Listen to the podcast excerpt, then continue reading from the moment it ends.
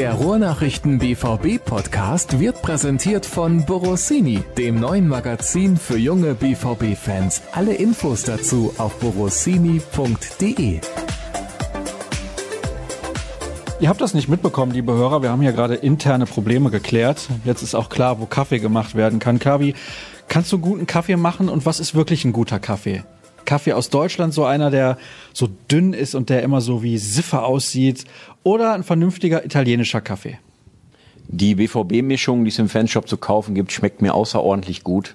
Und einen Kaffee zu machen, wenn ich die richtige Taste auf der Maschine drücke, gelingt mir durchaus. Aber dass ich richtig äh, Bescheid wüsste, wenn es darum geht, so italienisch Kaffeemäßig mit dampfenden und zischenden Geräuschen aus einer riesigen Maschine, das kann ich nicht. Hat der Verein für dieses Sponsoring bezahlt und auch ausreichend? Bislang noch nicht, aber wir sollten nach der Fertigstellung des Podcasts denen das mal äh, ans Händchen geben. Das wäre auf jeden Fall eine gute Idee. Ihr merkt übrigens, letzte Woche ging es auch sehr locker und lustig zur Sache, vor allem zu Beginn. Hinterher ist es dann ein bisschen ernster geworden, als wir über Borussia Dortmund und die Mannschaft selber gesprochen haben. Das könnte in dieser Woche auch eventuell der Fall sein. Es ist noch nicht der Saisonrückblick. Den gibt es dann nächste Woche, sondern wir schauen jetzt ein bisschen mehr noch auf die ganz aktuellen Themen. Natürlich das Spiel am Wochenende gegen Hoffenheim, den Wechsel von Ashraf Hakimi, der aber nicht zurück zu Real Madrid geht, sondern zu Inter Mailand. Wir sprechen über die neue Dauerkartenregelung und den Verlust von 50 Millionen Euro, den Borussia Dortmund macht. Und wir beantworten viele Hörerfragen. Übrigens, wer sich für Kaffee interessiert, Ah nee, ich frage anders. Kennst du diese Schweizerin Hazel Brugger, die in der Heute-Show immer regelmäßig auftritt im ZDF, diese Comedian? weil die war mal irgendwie auf ihrem YouTube-Kanal bei einem unterwegs, der sich mit Kaffee sehr auskennt und da hat sie viele tolle, interessante Sachen erfahren und das kann ich nur allen empfehlen. Also wenn du vielleicht demnächst mal einen vernünftigen Kaffee machen willst, so eine Kaffeemaschine übrigens, wie das in einer italienischen Bar ist, die kann gerne mal ab 3000 Euro aufwärts kosten. Aber es sollte für dich als Chefredakteur der BVB-Redaktion ja eher Kleingeld sein. Nein, 3000 Euro ist viel Geld. Meine Kinder haben viel Hunger, meine Frau kauft auch gerne ein, also 3000 Euro ist verdammt viel Geld. Kommst du so zwei Wochen aber mit aus?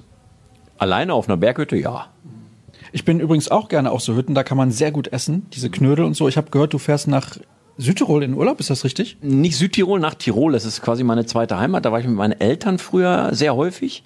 Wir haben da gute Freunde und äh, mit meiner eigenen Familie fahre ich da jetzt auch schon ein paar Jahre hin und wir sind immer wieder sehr begeistert, weil du eben einmal diese, diese Berge hast, die einen so innerlich so befreien, wenn man da einfach wandert und tolle Natur genießen kann und andererseits eben, wie du es gerade schon gesagt hast, die kulinarischen Köstlichkeiten. Du kannst da ja im Grunde auf jeder Almhütte und egal in welchem Biergarten einkehren und du wirst nirgendwo enttäuscht. Ganz im Gegenteil, du willst eigentlich nicht mehr aufstehen. Warst du auch schon in der Hütte von Wolfgang Feiersinger? Nein, aber ich habe davon von dieser legendären Hütte gehört. Aber würde ich auch mal gerne hin, ja, in der Tat. Ich weiß nicht, ob er das noch macht und ich weiß nicht, ob alle Hörer tatsächlich Wolfgang Feiersinger kennen, weil Podcast sagt man ja, ist ja eher für die jungen Leute. Wolfgang Feiersinger war damals Libero bei Borussia Dortmund Ende der 90er und stand auch in der Mannschaft die damals die Champions League gewonnen hat, allerdings nicht im Finalkader, denn da war Matthias Sammer fit und da musste Ottmar Hitzfeld sich entscheiden und hat sich gegen den Wolfgang entschieden. Aber wir schweifen ab und kommen jetzt zum Thema der Woche. 0 zu 4 zu Hause verloren gegen die TSG Hoffenheim. Es war unsäglich. Ich bin zusammen mit Jürgen im Stadion gewesen. Es war wirklich, also es war eine Unverschämtheit. Wie hast du es erlebt am Fernseher? Kann ich nur unterschreiben. Und da bewegen wir uns im Grunde wirklich auf demselben Pfad auch wie die äh, BVB-Bosse. Also Hans-Joachim Watzke habe ich gestern getroffen und der konnte sich nicht entscheiden, ob das Spiel der eigenen Mannschaft schlecht oder miserabel war. So hat er gesagt, es war miserabel schlecht. Also es war wirklich so und es ist immer noch so, dass jegliche Kritik am Auftritt gegen Hoffenheim berechtigt ist. Der BVB war einfach in allen Belangen desolat. Und ich hatte den Eindruck, nach dem 0 zu 1 schon früh im Spiel war das Ding entschieden. Und das ist nicht der Eindruck, den man haben sollte an einem letzten Spieltag. Weil mit diesem Eindruck geht man in die Sommerpause und das schleppt man die ganze Zeit mit. Das ist auch ein bisschen das Problem dabei. Absolut. Also das, was äh, der BVB auch seinen Fans damit antut, ist in der Tat fatal. Also du findest ja in diesen Tagen niemanden aus dem BVB-Freundeskreis, äh, der mit einer richtig guten Laune in den eigenen Urlaub geht und der im Moment Lust darauf hat, dass die neue Saison beginnt oder dass der BVB mit dem Training wieder loslegt oder irgendwas anderes Schwarz-Gelbes gerade passiert, weil dieses 0 zu 4 gegen Hoffenheim mehr sogar als eine Enttäuschung war. Also die Leute sind, und wir haben ja auch etliche Reaktionen bekommen, so sauer, dass sich eine Mannschaft eben einfach so, ja, fast schon ergibt im eigenen Stadion am letzten Spieltag, wo es eigentlich doch darum geht, dann auch nochmal zu zeigen, was man kann, was vielleicht auch in der neuen Saison zu erwarten ist und nicht zuletzt auch das Thema Wettbewerbsverzerrung. Also das ist in der Tat auch nicht ganz von der Hand zu weisen, dass Hoffenheim dank dieses klaren Sieges dann auch noch in die Europa League äh, einziehen darf. Das macht die Sache nicht besser und ich glaube, dass sich nicht wenige BVB-Fans für den Auftritt gegen Hoffenheim sehr, sehr geschämt haben.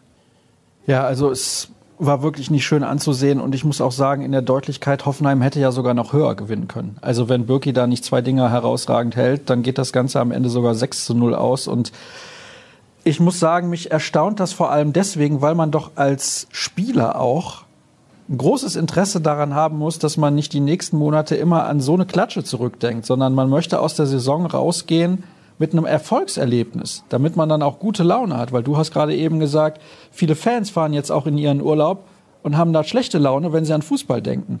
Das muss doch bei einem Spieler genauso sein. Er muss doch bei so einem letzten Spiel immer ausreichend Motivation mitbringen. Da hat ja jetzt auch keine Ersatzmannschaft gespielt. Da hat eine gute Mannschaft auf dem Platz gestanden. Klar, Leonardo Balerdi muss man auch klipp und klar so erwähnen, war überfordert in diesem Spiel, wurde aber auch ein bisschen alleine gelassen von seinen Mitspielern. Vielleicht eine blöde Situation für ihn, dieses eine Spiel ausgerechnet als Prüfung, sage ich jetzt mal. Aber so ein Eigenantrieb als Spieler. Ich habe dann zwei Monate oder länger keine Spiele. Da habe ich doch Bock.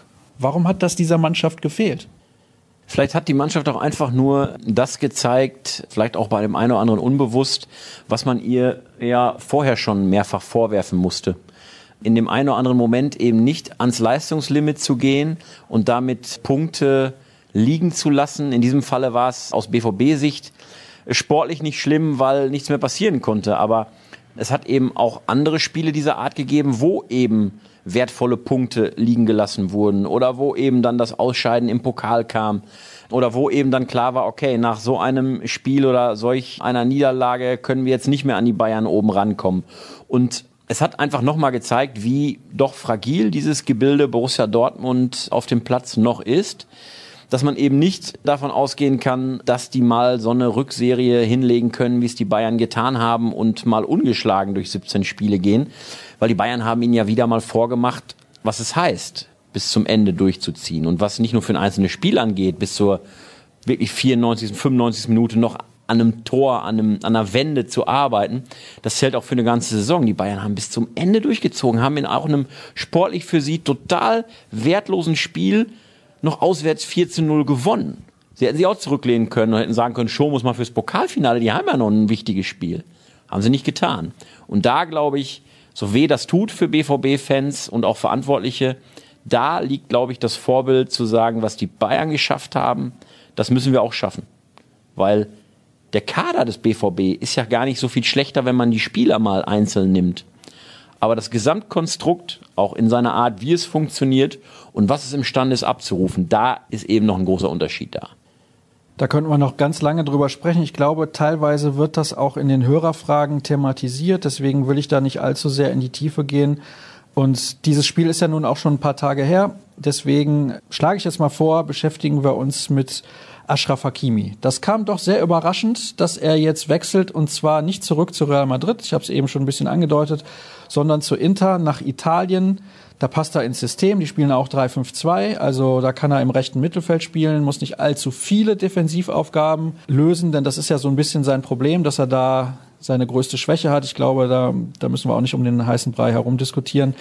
Aber es kommt doch überraschend, dass der Verein in der nächsten Saison dann nicht Borussia Dortmund heißt. Kam das für dich auch so überraschend oder hatte sich das vielleicht schon angedeutet? Denn 40, 45 Millionen Euro, das ist nicht über die Maßen viel für einen Spieler seines Alters und seiner Qualität, der dir vier, fünf, sechs, sieben Jahre auf jeden Fall gute Leistungen bringen kann. Überraschend kam es für uns total, weil es ja auch noch ein, zwei Tage vorher aus dem Mund von BVB Sportdirektor Michael Zorg hieß, wir werden Ashraf Hakimi noch nicht im Spiel gegen Hoffenheim verabschieden, weil wir eben noch alles daran setzen, ihn in der nächsten Saison, in welchem Konstrukt auch immer, da dachte man natürlich vorrangig an ein Leihgeschäft, hier in Dortmund zu haben, spielen zu sehen. Und da ist auch eben der BVB zu dem Zeitpunkt noch fest davon ausgegangen, dass es eine große Chance gibt, äh, ihn weiter im BVB-Trikot auflaufen zu lassen. Aber hinter den Kulissen war das offenbar schon eine ganz andere Geschichte, weil so etwas entwickelt sich natürlich nicht binnen Stunden, sondern Deals dieser Größenordnung, die bedürfen sicherlich einiger Absprachen. Und da ist mit Inter Mailand und Real Madrid äh, zu dem Zeitpunkt, als Zorg diese Aussage getätigt hat, wir wollen alles versuchen, ihn noch hier zu behalten, war das sicherlich schon sehr weit fortgeschritten. Uns hat das total überrascht. Und ich frage mich auch, ob Hakimi die richtige Wahl trifft mit Inter Mailand. Wenn man sich nur anguckt, äh, welchen Entwicklungssprung der Junge in Dortmund machen durfte, warum er nicht in der Tat noch in Dortmund ein Jahr dran gehängt hat. In der Mannschaft, zu der er offenbar auch gut gepasst hat wo er selber ins System gepasst hat. Und äh, er hatte sich hier auch schon Standing erarbeitet, bei dem man davon ausgehen durfte, der wird auch in der neuen Saison Stammkraft sein. Da frage ich mich in der Tat, ob er sich mit Inter Mailand den größten Gefallen getan hat, den er sich tun konnte. Also es war für uns total überraschend. 40 bis 45 Millionen Euro, die für ihn plus Boni als Ablöse im Raum stehen, klingt ja im mitunter überhitzten Transfermarkt dieser Jahre nicht besonders viel. In Corona-Zeiten ist es aber verdammt viel Geld. Und der BVB wird wissen, was er imstande war auszugeben. Und da sind sicherlich 40 bis 45 Millionen Euro Ablöse für Hakimi in diesen Tagen zu viel für Dortmund. Da gehen wir gleich noch drauf ein, denn der Verlust liegt bei ungefähr 50 Millionen Euro. Das ist natürlich schon alarmierend. Die Spieler werden auch nochmal auf Gehälter verzichten, aber wie gesagt, da sprechen wir gleich drüber.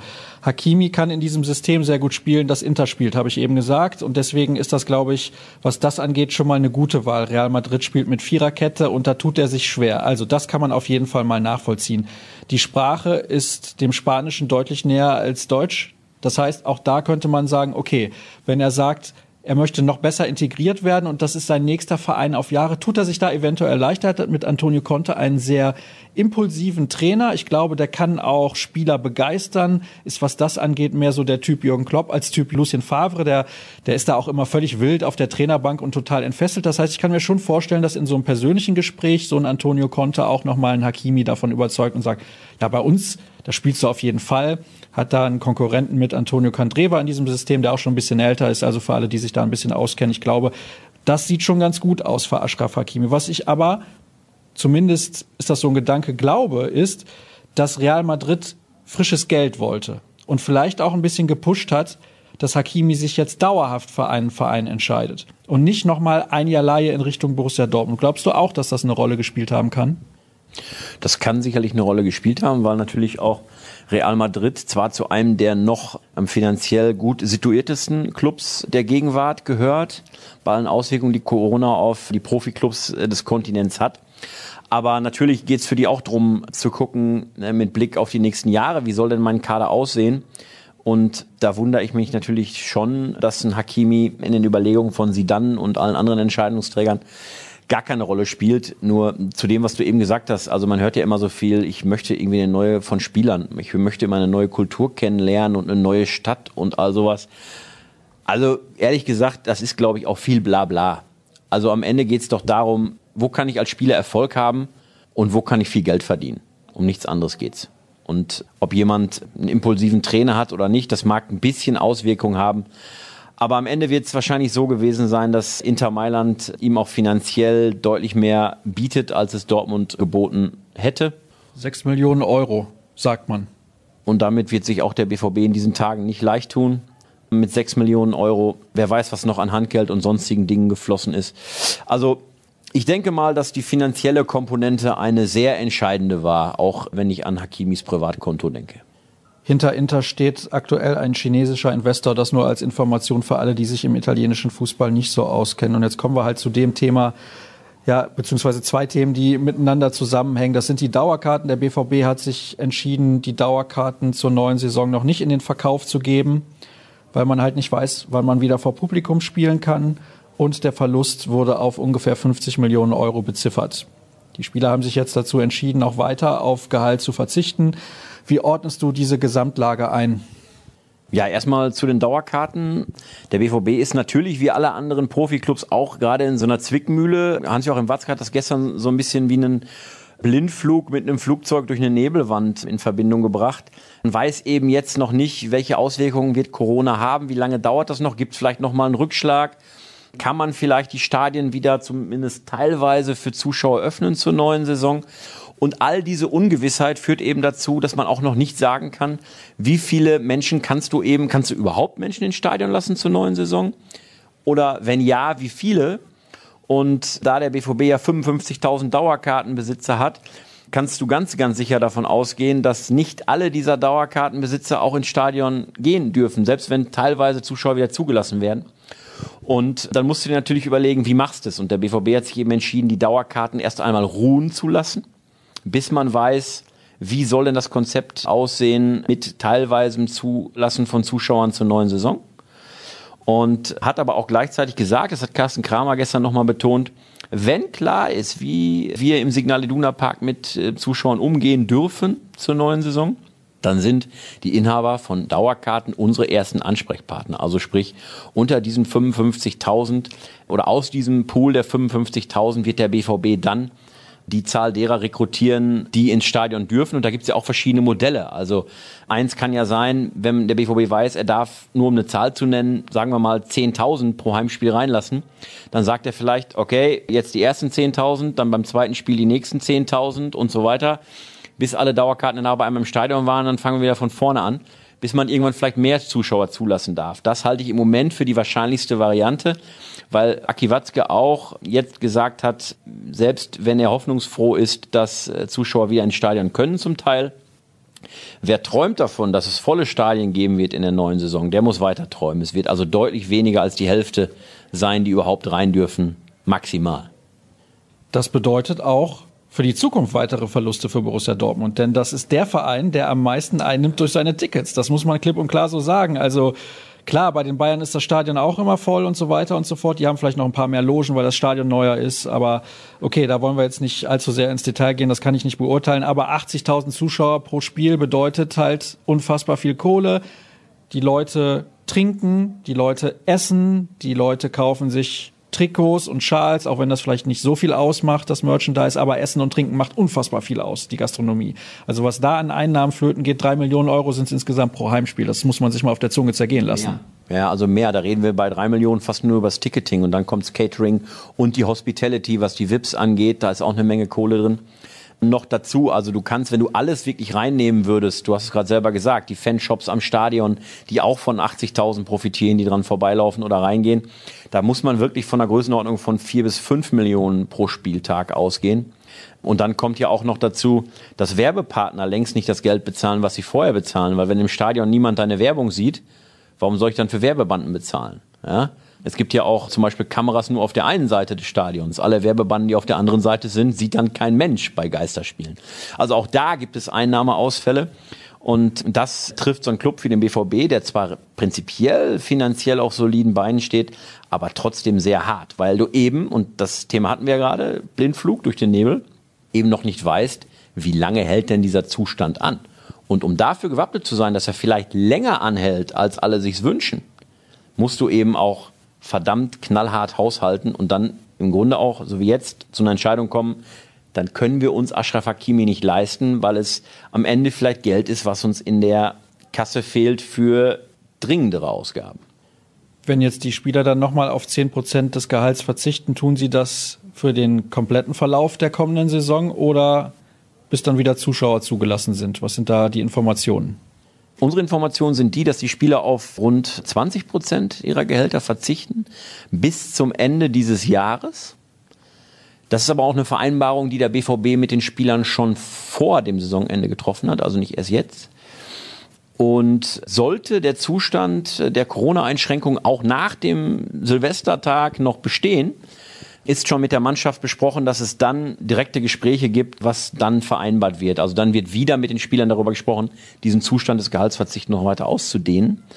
Und ja, die Spieler haben das Erklären des Verzichts auch mit der Forderung verbunden an den Verein.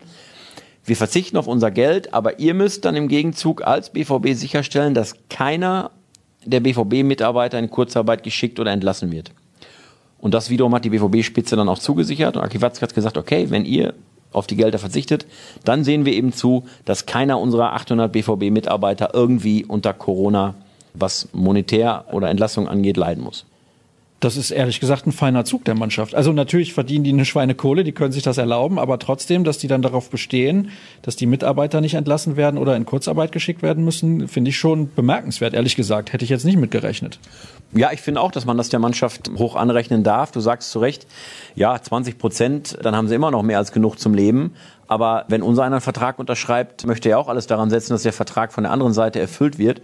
Und ich finde auch, wenn es im Grunde jetzt auf eine Solidaraktion hinausgelaufen ist, dass man sagt, okay, wir verzichten, aber es muss eben auch klar sein, dass mit dem Geld alle anderen BVB-Mitarbeiter unterstützt werden. Da sind wirklich viele dabei, die im Moment ja auch durch Merchandise-Shops, die teilweise ganz geschlossen waren, Mitarbeit im Stadion, die nicht erfordert ist, wenn, wenn, wenn keine Zuschauer da sind, viel in der Verwaltung, was gerade nicht getan werden muss oder musste die dadurch dann eben aufgefangen werden. Und das finde ich einfach auch ein, ein, super Signal. Und bei aller Kritik an Fußballspielenden äh, Millionären darf man das ruhig auch mal erwähnen. Ich weiß nicht, ob das bei den Hörerfragen nochmal zum Thema wird. Ich glaube nicht. Aber damit starten wir jetzt und wir schauen mal, was da so reingekommen ist. Wie sieht die Nachfolge von Andreas Beck aus? Wer war überhaupt Andreas Beck für all diejenigen, die das nicht wissen? Ja, Andreas Beck war der Chefathletiktrainer des BVB den hatte Jürgen Klopp vor acht Jahren an Bord geholt, hat ihn aus Nürnberg äh, gerufen nach Dortmund und Andy Beck ist gekommen. Erst als normales Mitglied der Athletikabteilung und in den letzten Jahren hat Andreas Beck die Athletikabteilung im Trainerstab dann geleitet. Ist gebürtiger Frankfurter und ist jetzt nach acht Jahren beim BVB in seine Heimatstadt zurückgekehrt und kümmert sich da jetzt darum, die Profis der Frankfurter Eintracht fit zu machen. Kann man auch verstehen, wenn es zurück nach Hause geht, also man die Möglichkeit hat, bei dem Bundesligisten dort zu arbeiten, ist das, glaube ich, in Ordnung. Wer folgt auf ihn und welche Referenzen bringt er mit? Also der BVB lässt da eine interne Lösung wirken und zwar rückt Johannes Wieber auf als Chef der Abteilung, der bisher als Teil des Teams fungiert hat.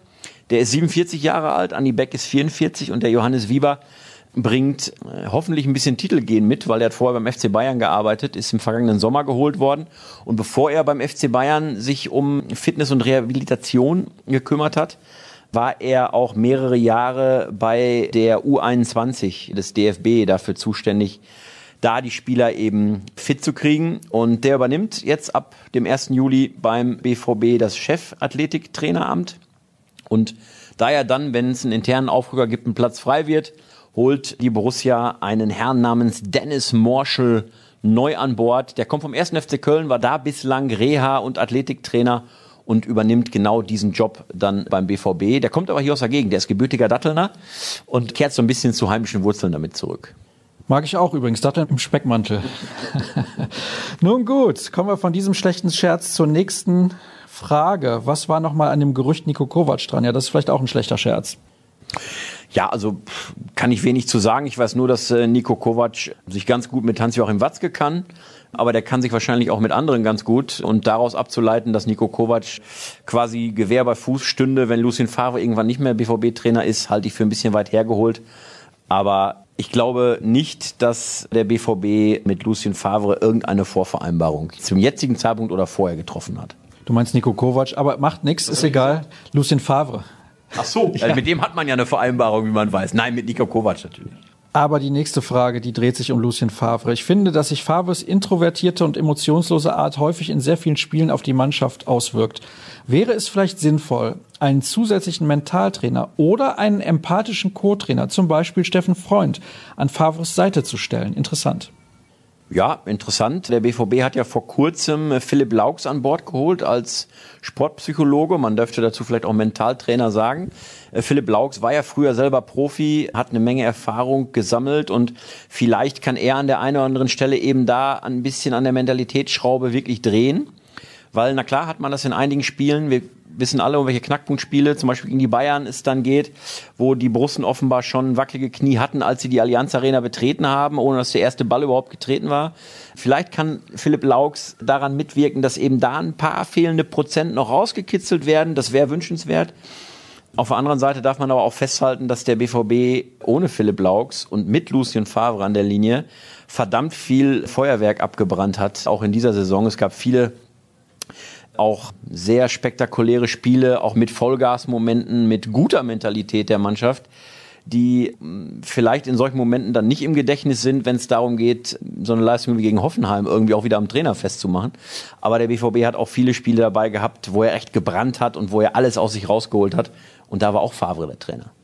Das ist tatsächlich so. Ein weiteres interessantes Thema ist Marco Reus und der wird in der nächsten Frage thematisiert. Marco Reus wird in der kommenden Saison bei der Qualität in der Offensive sicherlich um einen Stammplatz kämpfen müssen. Der Meinung bin ich übrigens auch.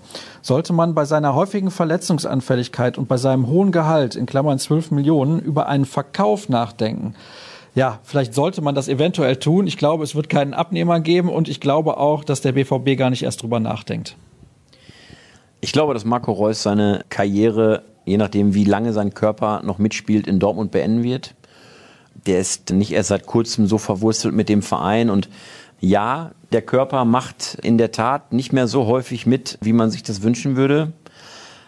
Aber wenn Marco Reus, und diese Hoffnung darf man, glaube ich, auch als BVB-Fan nicht aufgeben, wenn Marco Reus wieder ganz, ganz nah von Fitnesswerten her an seine Topform rankommt, dann ist er immer noch ein so wertvoller Spieler, was A, seine Fähigkeiten angeht und B, auch seine Führungsqualitäten auf und neben dem Feld angeht, dass man nicht einfach leichten Herzens auf ihn verzichten sollte. Also man sollte eher die Hoffnung daran setzen, dass Marco Reus die Sommerpause nutzt, Blessuren auszukurieren, die eine richtig gute Saison, Sommervorbereitung hoffentlich spielen kann, um dann richtig fit zu werden und dann in Dortmund hoffentlich noch ein, zwei gute Jahre zu haben, weil Marco Reus in Topform, das wissen wir alle. Egal wer sonst in der Offensive der Schwarz-Gelben rumläuft, der ist wertvoll.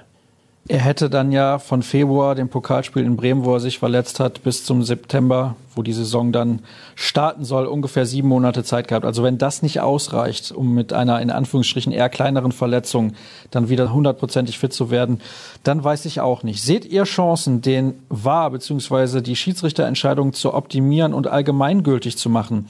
Der Verein im Süden profitiert in entscheidenden Situationen immer zu 99 Prozent. Alle zehn Jahre gibt es einen Einzelfall, dann ist das Geschrei so groß, dass wieder für zehn Jahre Ruhe ist. Ich will nicht deren unfassbare Leistung über die Jahre schmälern, aber wenn die mal eine Krise haben, hilft ihnen das natürlich allgemein als Bayern-Dusel bekannt. Ja, also es ist schon auffällig, man hat es in den letzten Spielen ja auch gesehen. Man konnte Situationen gut nebeneinander stellen, weil man sie gut miteinander vergleichen konnte. Wie wird in Situation A und wie wird in Situation B entschieden? Und sagen wir es mal vorsichtig, selten haben die Bayern nicht profitiert. Also, wenn das, was Boateng unterlaufen ist im Spiel gegen Dortmund, kein Handspiel war, dann verstehe ich das komplette Reglement nicht. Ja, ich glaube, dass da was dran ist, dass die Bayern sich im Laufe der Jahre sicherlich eine Wahrnehmung nennen wir es mal, erarbeitet oder ertitelt haben, die den einen oder anderen Schiedsrichter im Zweifelsfalle dann eher für die Bayern entscheiden lässt. Das glaube ich auch. Man darf nur nicht den Fehler machen, es alleine daran festzumachen. Für mich gehört dann immer eine gesamte Einordnung dazu. Und wenn man sich mal so die Statistikdaten der Saison anguckt und sieht, wie oft haben eigentlich die Bayern Pfosten und Latte getroffen, zum Beispiel, und haben nicht ins Tor getroffen. Also wie oft hatten sie Pech? Wenn wir das mal als Pech einordnen, dann hatten sie mehr Pfosten- und Lattentreffer als alle anderen Mannschaften der Liga. Also neben dem Glück und der einen oder anderen Schiedsrichterentscheidung gehört auf der anderen Seite auch ein echt riesiges Pech dazu, was man so gar nicht auf dem Schirm hat, weil sie ja Meister werden. Also können die ja nur Glück gehabt haben. Das ist aber nicht so. Bei der Schiedsrichternummer finde ich auch, bin ich total nah bei unserem Hörer, war das zuletzt mal wieder sehr auffällig, dass nicht im Zweifel gegen die Bayern entschieden wird. Der Bayern Nimbus, das ist so ein schönes Wort, das wollte ich jetzt einfach benutzen. Ein Emre Can in guter Verfassung gehört meines Erachtens in die Startelf. Ich würde ihn statt Witzel spielen lassen, der in der Rückrunde deutlich nachgelassen hat. Und nicht in der Abwehr. Daneben finde ich Brandt auf der Acht am stärksten. Wie seht ihr das zentrale Mittelfeld zukünftig? Wenn wir mal davon ausgehen, dass die Spieler, die da sind, auch da bleiben, wäre meine Lieblingsvariante, mit Can und Witzel gemeinsam im Mittelfeld zu spielen und Wer mir unfassbar gut gefällt auf der Außenposition ist Torgen Hazard. Ich finde, der fliegt häufig so unterm Radar, weil er eben nicht so spektakulär spielt wie andere. Nehmen wir mal zum Beispiel Jaden Sancho oder auch Marco Reus, wenn er fit ist. Oder auch ein Erling Haaland, wenn er wieder als Naturgewalt durch den Strafraum rollt. Aber der ist unfassbar effizient und unfassbar wichtig, hat herausragende Werte im Scoring und verdient sich Fleißkarten zu Mass. Also Torgen Hazard ist für mich äh, absolut gesetzt in der Offensive. Und dann ist eben die Frage, was passiert denn eigentlich vor dem Duo Witzel-Chan? Und da bin ich auch so drauf zu sagen, warum nicht mal eine Jule Brandt da die Chance geben, sich über mehrere Spiele in so einer zentralen Position hinter Spitze Haaland auszutoben. Das könnte für mich super funktionieren. Ich sehe ja Julian Brandt auf jeden Fall im Zentrum. Egal, wo das jetzt ist. Ob das auf einer tieferen Position ist oder ein bisschen weiter vorne, natürlich nicht ganz vorne. Ich glaube, das liegt ihm einfach nicht. Das wollte man ja irgendwie bei Mario Götze immer versuchen. Erst der Pep, dann der Yogi und dann der Lucien. Das hat bei allen irgendwie nicht funktioniert, ist zumindest meine Meinung. Aber gut, da wollen wir jetzt nicht allzu sehr drüber philosophieren, weil Mario Götze ist seit heute nicht mehr Spieler von Borussia Dortmund. Wir haben nämlich den 1. Juli. Zumindest zeichnen wir an diesem Tag auf. Und Chan vor Witzel, das ist eigentlich der Kern der Frage gewesen? Also ich glaube, es funktioniert nebeneinander gut. Hat sich auch in einigen Spielen ja schon so gezeigt. Ich glaube auch, dass Chan deutlich wertvoller in der Mittelfeldschaltzentrale ist als hinten in der Abwehr und seine Dynamik, seine Power und Zweikampfqualität noch deutlich stärker einbringen kann. Aber wenn es für mich um eine Entweder-Oder-Frage geht, sehe ich es genauso. Dann hat für mich Chan im Vergleich zu Witzel die Nase vorne. Auch was die was die jüngsten Wochen angeht, da ist Axel Witzel doch merklich abgefallen. Kennt ihr bereits Erkenntnisse aus dem am Samstag erprobten neuen Einlasskonzept? Denkt ihr, eine Rückkehr der Fans ins Stadion, zumindest in Teilen, ist zu Beginn der neuen Saison realistisch? Ich glaube, letzteres können wir kurz und knapp mit Ja beantworten, aber sind schon Erkenntnisse aus diesem erprobten Einlasskonzept bekannt? Offiziell noch nicht. Wir wissen nur, dass der Test an sich zufriedenstellend gelaufen ist, was die technischen Abläufe angeht. Hat alles funktioniert. Was aber die Auswertung angeht, da müssen wir noch ein bisschen Geduld haben. Das soll zum Wochenende jetzt, Anfang Juli, passieren. Also erst bekommt der BVB das übermittelt. Wie ist denn alles gelaufen? Welche Erkenntnisse hat das Unternehmen gewonnen? Und dann geht es in den Entscheidungsweg. Das heißt, DFL und DFB bekommen die Ergebnisse präsentiert und dann wird die Entscheidung im Laufe der nächsten sechs bis acht Wochen fallen und auch fallen müssen, ob das System aus Wärmebildkameras und Blocksensoren zur Anwendung kommt, weil sollte es grünes Licht für dieses System geben, müsste es ja auch in allen 36 Stadien der ersten und zweiten Liga vor Saisonstart installiert sein. Ich habe da so meine Zweifel, weil das könnte natürlich auch wieder unglaublich hohe Kosten mit sich bringen, weil dieses System kostet ja auch nicht 5,50 Euro. Hohe Kosten ja. Auf der anderen Seite werden DFL und Vereine alles daran setzen, zum Teil zumindest wieder Zuschauer ins Stadion zu bringen. Und man muss ja auch davon ausgehen, dass uns die Corona-Pandemie und ihre Folgen noch länger als nur bis zum Jahresende oder bis zum Ende der Bundesliga-Hinrunde beschäftigen wird. Und dann wird sich so ein System auf mittelfristige Sicht ja vielfach wieder auszahlen. Es geht ja eigentlich nur darum, dieses Superspreading zu vermeiden. Das ist, glaube ich, das große Problem, dass keine neuen Hotspots entstehen. Und wir wissen, wie es in Italien war. Die Fans von Atalanta Bergamo sind zum Champions League Heimspiel nach Mailand gereist, weil sie nicht im eigenen Stadion spielen können, mit dem Zug und dann die Konsequenzen sind bekannt, was in Bergamo dann leider los gewesen ist.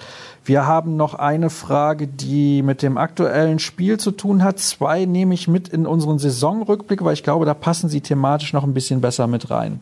Es würde mich freuen, wenn ihr gerne am Spiel mal darlegt, wie ihr die Spielerbewertung vornehmt. Mich regt das ständig auf, weil es meines Erachtens oft zu pauschal und von der Subjektivität getragen ist. Welche Kriterien legt ihr dabei an und wie sinnvoll ist eine solche Bewertung überhaupt? Wobei ich auch loben möchte, dass ihr beide keine sechs vergeben habt, denn das geht gar nicht und sollte immer noch den Menschen dahinter im Blick haben. Solange sind die Geschehnisse um Robert Enke nicht vorbei. Also ich finde, was diesen letzten Absatz angeht, wenn einer sehr, sehr schlecht spielt, also unfassbar schlecht, dann kann man vielleicht auch mal eine sechs geben. Und ich bewerte damit ja auch den Sportler, nicht den Menschen. Das muss ich direkt mal vorweg sagen. Ich bewerte auch nicht nach Sympathie. Also in dem Moment bin ich ja schon überhaupt nicht mehr objektiv, ob ich jetzt jemand leiden kann oder nicht. Ich mag zum Beispiel Julian Brandt unglaublich, aber wenn er schlecht spielt, dann gebe ich ihm auch eine schlechte Note. Und mit ihr meinte er in dem Fall Jürgen und mich, die jeweils Noten gegeben haben für dieses Spiel, haben beide tatsächlich keine sechs gegeben. Wie funktioniert das? Das haben wir das ein oder andere Mal schon erklärt, aber man hat natürlich Statistiken, auf die man schauen kann. Das ist zum Beispiel ein wichtiger Faktor. Genau, also das voranzustellen ist erstmal der, der ein Spiel im Stadion live sieht der benotet bei uns. Weil es ein ganz großer Unterschied ist, das mag man sich, der vielleicht Fußballspiele vorrangig von zu Hause vom Fernsehen oder so konsumiert, nicht so vorstellen, aber so ist es.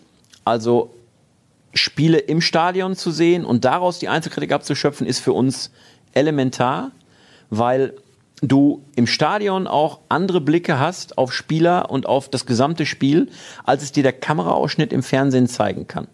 Wie verhält sich zum Beispiel ein Torwart, wenn er gar nicht Paraden zeigen muss oder Reflexe, sondern wenn er seine Abwehr dirigiert oder ordnet? Wie verhält sich ein, ein Abwehrspieler, bevor es zu einem Zweikampf oder bevor es zu einem Konter kommt? Das siehst du häufig im Fernsehen nicht.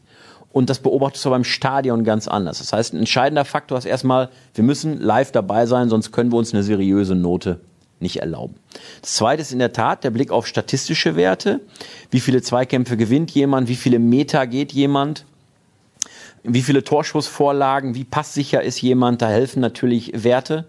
Und entscheidende Komponenten sind natürlich auch Dinge, die man, die man mitkriegt, ob ein Spieler Kollegen mitreißt, ob er viele falsche Wege geht, ob er viele richtige Entscheidungen trifft. All das fließt in Bewertung ein und es geht nicht nur um, wie oft war er am Ball und wie viele Zweikämpfe hat er gewonnen, sondern am Ende musst du versuchen, aus den elf Spielern, die du gesehen hast, eine faire Lösung für alle elf eben abzuleiten. Weil natürlich geht es auch darum, einen Stürmer nicht nur daran zu messen, ob er fünfmal oder achtmal aufs Tor geschossen hat, sondern auch, wie sehr hat er denn in der Defensivarbeit den Rest des Teams unterstützt und hat er sich vielleicht so in der Defensivarbeit aufgerieben, was dem Team aber sehr geholfen hat, dass er gar nicht so oft vorne drin stehen konnte, weil er es halt in der Defensivarbeit so stark gefordert war. Aber es hat dem Team halt richtig genützt. Also muss man das in die Bewertung auch einarbeiten. Was wir für uns in Anspruch nehmen, ist eben weder in die eine oder in die andere Richtung zu sehr ins Extrem zu gehen. Also es gibt ja sicherlich andere Medien, die gewinnt eine Mannschaft 5-0, gerne mal sechs oder sieben Einsen vergeben und spielt eine Mannschaft schlecht, gerne mal vier oder fünf Sechsen vergeben. Das ist nicht unser Anspruch. Wir wollen schon sehen, dass wir jedes Spiel fair bewerten. Es kann ja auch zum Beispiel sein, dass am Ende da ein 3-0 auf dem Papier steht, die Tore aber erst in den letzten 10 Minuten gefallen sind. Wir wollen auch die gesamten 90 Minuten jedes einzelnen Spielers fair benoten. Also es kann ja sein, dass einer die erste halbe Stunde unterirdisch schlecht gespielt hat, dann eine Stunde richtig gut, zusammengenommen war es ganz okay. Und so kommen unsere Noten zustande. Ich glaube, die Frage haben wir ausreichend beantwortet, haben wir alles erklärt, was bei der Bewertung irgendwie eine Rolle spielt und nur mal als Hinweis, niemand ist objektiv. Alle, die irgendetwas bewerten im Journalismus, es ist immer subjektiv. Das ist einfach menschlich, dass man nicht objektiv an alles herangehen kann, aber wir versuchen es so gut wie möglich zu tun. Vielleicht habe ich es in der letzten Folge verpasst, aber was ist da mit den Trikots zur neuen Saison los? Das ist die letzte Hörerfrage in der Sendung, weil ja auch heute jetzt die Trikots zu kaufen sind. Blitze sind jetzt auf den Trikots von Borussia Dortmund zu sehen. Wie findest du es? Wir haben da übrigens zuletzt schon mal drüber gesprochen, als kleiner Hinweis an den Hörer. Ja, also ich glaube, es gab schon Trikots, die dem BVB besser gelungen sind oder den Designern von Puma oder sonstigen Ausrüstern in den Vorjahren, die ihnen schon mal besser gelungen sind. Aber du warst gerade bei dem Thema subjektive Meinung. Was ich meine, das kann sich von der Meinung vieler Fans sicherlich stark unterscheiden. Also wenn dieses neue Trikot, und ich prophezeie, es wird so kommen, hunderttausendfach wieder verkauft wird, dann scheint es offenbar trotzdem den Nerv der Fans zu treffen. Und es ist ein, mittlerweile ein Trikot ja ein, äh, wie so ein heiliges Utensil für viele Fans, was zu einer neuen Saison dazugehört, wie halt ein Anstoß oder ein Abpfiff. Und deswegen ist das Design vielleicht nicht das Allerspannendste für die Fans, sondern eben, dass man ein Stück der neuen Saison hat, es jetzt sich kauft, Vorfreude auf die neue Saison damit vielleicht schöpfen kann. Und ja, also das neue Trikot ist ein gelbes Leibchen, wer es noch nicht gesehen hat. Das neue Heimtrikot mit schwarzen, ja, nennen wir es mal Blitzen drauf. Und es hat in den Bundesliga-Partien eben auch ein neues Sponsorenlogo drauf. Jetzt nach vielen Jahren Evonik, 13 waren es, glaube ich, insgesamt, steht jetzt auf den Bundesliga-Jerseys des BVB 1 und 1 auf der Brust. Und in den ganzen Gesprächen mit den Verantwortlichen von 1 und 1 haben es eben die Dortmunder Verantwortlichen auch geschafft, einen GAU abzuwenden, nämlich dass Blau und Weiß, die Rivalenfarben, auf der Brust zu sehen sind. Eins und eins hat also extra sein Logo geändert von Blau-Weiß in Schwarz-Weiß, damit es vielleicht da auch kein Hindernis ist für Fans, sich das Trikot zu kaufen, weil vielleicht Schalker Farben drauf sind. Weißt du, was ja häufig dann passiert, wenn die Fans meckern, dass das Trikot mal wieder grottenschlecht aussieht? Dann sind sie im Laden und dann heißt, ach so, in Real sieht gar nicht so schlecht aus, kaufe ich mir trotzdem. Und so läuft's dann. Und dann wird's eingepackt und noch mit Spielername beflockt und so weiter. Und man hat mal wieder unglaublich viel Kohle ausgegeben. Was passiert in den nächsten Wochen bei den Ruhrnachrichten? Was können wir erwarten, wenn wir jemand sind, der nicht in der Redaktion arbeitet, sondern der gerne wissen will, was passiert? Ja, wir bleiben natürlich so nah, wie es eben in diesen Tagen geht, dran. Alle Borussia-Spieler und auch viele Verantwortliche fahren jetzt erstmal in den Urlaub. Also bis zum 30. Juli passiert beim BVB erstmal sportlich nichts. Am 30. Juli ist dann wieder Training, dann beginnen auch die Corona-Testungen wieder. Erst wenn zwei negative Corona-Tests der Spieler vorliegen, darf wieder Mannschaftstraining im klassischen Sinne abgehalten werden. Bis zum 30. Juli haben die Borussen alle Pause. Auch Michael Zorg und Co. fahren alle erstmal weg. Sebastian Kehl, alle fahren sie in Urlaub. Und wir versuchen aber natürlich trotzdem in diesen Tagen dran zu bleiben, wenn es darum geht, wie verändert sich der Kader, gibt es doch noch Zugänge, Abgänge und versuchen dann die Zeit bis zum Trainingsstart dann eben auch zu überbrücken mit Resümees. Wie ist die Saison gelaufen? Blick auf die herausragenden Zahlen der Saison. Wir werden auch jedem einzelnen Borussenspieler ein Zeugnis auf den Leib schreiben. Also, wie man es aus der Schule kennt, nicht mit Note, aber noch handschriftlich von der Lehrerin, wie hat er sich benommen, welche Leistung hat er denn abgerufen, welche Perspektive hat er in der neuen Saison und wir hoffen, dass wir mit all dem und noch so ein paar anderen Dingen, die wir uns ausdenken, unter anderem kann man bei uns ab Ende Juli ein BVB Bingo spielen. Das wird, glaube ich, ganz witzig, wo es auch ein paar coole Preise zu gewinnen gibt. Versuchen wir allen BVB-Fans die Zeit bis zum Wiederanpfiff möglichst lustig und unterhaltsam, aber auch natürlich informativ zu gestalten. Wirst du auf der Alm in Tirol auch Bingo spielen? Nee, da spiele ich vielleicht mit ein paar Kuhglocken, aber da werde ich mich möglichst wenig mit Fußball, dem BVB oder irgendwelchen beruflichen Dingen beschäftigen. Dann wünsche ich einen guten Hunger vor allem, weil ich glaube, du wirst da sehr viel essen. Ich wünsche euch natürlich auch eine schöne Zeit. Alle weiteren Infos bekommt ihr wie immer unter ruhrnachrichten.de, bei Twitter unter rnbvb. Ihr dürft auch gerne Klavi dort folgen, auch wenn er ungefähr alle fünf Jahre mal einen Tweet absetzt, klavi75 und mir unter Start. Es wird die nächsten Wochen weiterhin jede Woche einen BVB-Podcast der Ruhrnachrichten geben. Nächste Woche dann den Saisonrückblick mit Dirk Krampe und Tobi Jörn. Da könnt ihr euch jetzt schon drauf freuen. Und dann hören wir uns dann in ungefähr sieben Tagen wieder. Bis dahin, macht's gut und bis demnächst. Tschüss.